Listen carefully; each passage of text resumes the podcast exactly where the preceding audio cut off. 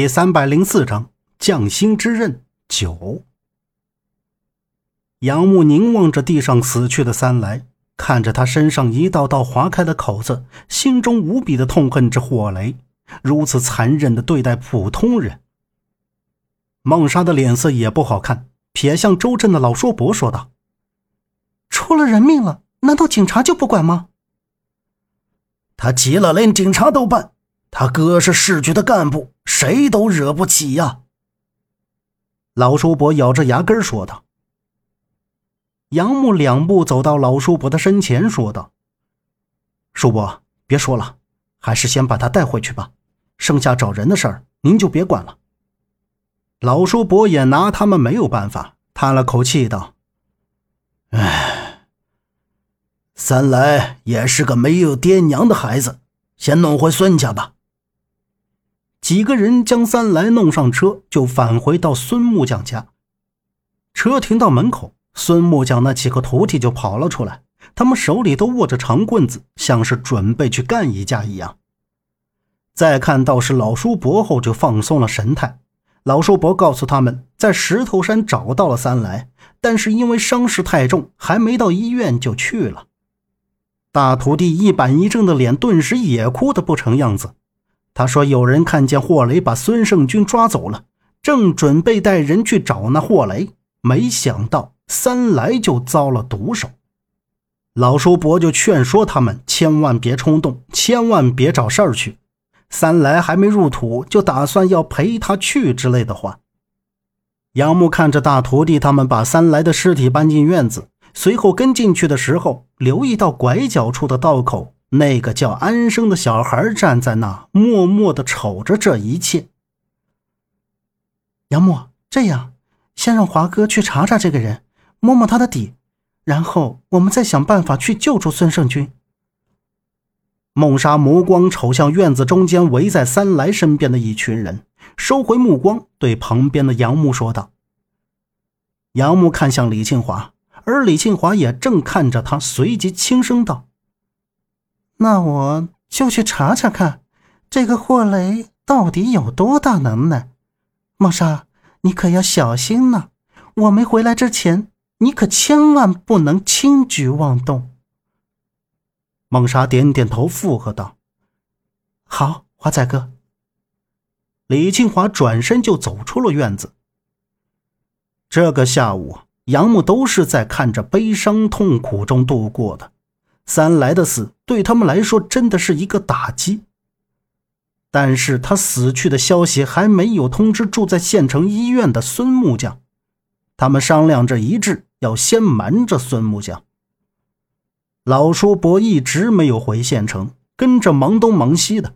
当老叔伯拿着一件工具坐在木凳子上再次抽烟的时候，陈方安依靠在门口旁的墙边，伸手拦住了要走向前的周震，问道。你老叔伯原来也是木匠？这个我还真不知道，只知道县城招待所是他开的。你怎么这么问？想知道啊？那我去问问。周震扭头瞅着他说道：“不用，我就是随便问问。”陈方安说完，就向右边那些桌椅走去。杨木和孟莎正站在一张龙纹木雕桌子前说着话。你是说？周震的老叔伯有问题。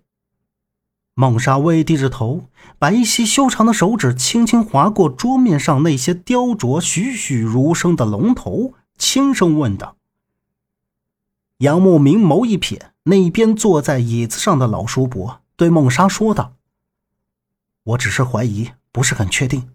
但是那个叫安生的小孩似乎非常怕他，总觉得这个老叔伯对孙家的一切太熟悉了。’”听杨木这么一说，孟莎也觉得不对劲儿了。他对这里的每件东西摆放的位置都很清楚，像是比那几个徒弟还要了解。如果不是常年在此，怎么会这么清楚？确实如此，一个住在县城里经营的人，怎么会对木匠家这么了解？看老叔伯他们之间的眼神交流，像是非常熟悉的人。突然。就看到那个大徒弟从堂屋走到老叔伯旁边，不知道在说着什么，只隐约的听到后来那大徒弟极小声的说道：“二师傅，我们现在该怎么办呢？三来的事不能就这么算了。还有小军，就算他再怎么胡来，他也是我们的师弟呀。”老叔伯握紧手里的那把小锯刀，抬起头瞄了瞄门口的周震和木雕桌子边的杨木二人。直到天黑的时候，李庆华才开着车回来。他查到这个霍雷确实是一个恶霸地头蛇。霍雷抓走孙胜军是为了给他自己雕刻一对镇宅石门鼓，但没想到孙胜军犯病了，现在被霍雷关了起来。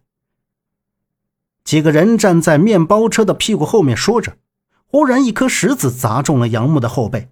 他回头扫了扫黑夜中的道口，一个人影也没有。谁知他刚转过身去，又被砸了一下，这才发现道口的拐角一晃一晃亮晶晶的东西。周震察觉到，询问侧身望向那边的杨木：“杨哥，看什么呢？那里是有什么东西吗？”注视道口的杨木刚刚还看到一个亮东西在那边闪。周震说话间，自己恍惚了一下，就看不到了。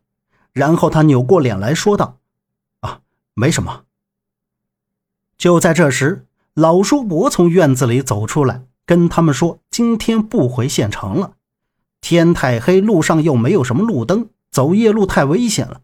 问问他们的意见，愿意今晚住在孙木匠家吗？”杨木没有意见，其他人也都没说什么。后院有三间空房，一间是三来的，一间是孙胜军的，另外那间一直空着没人住。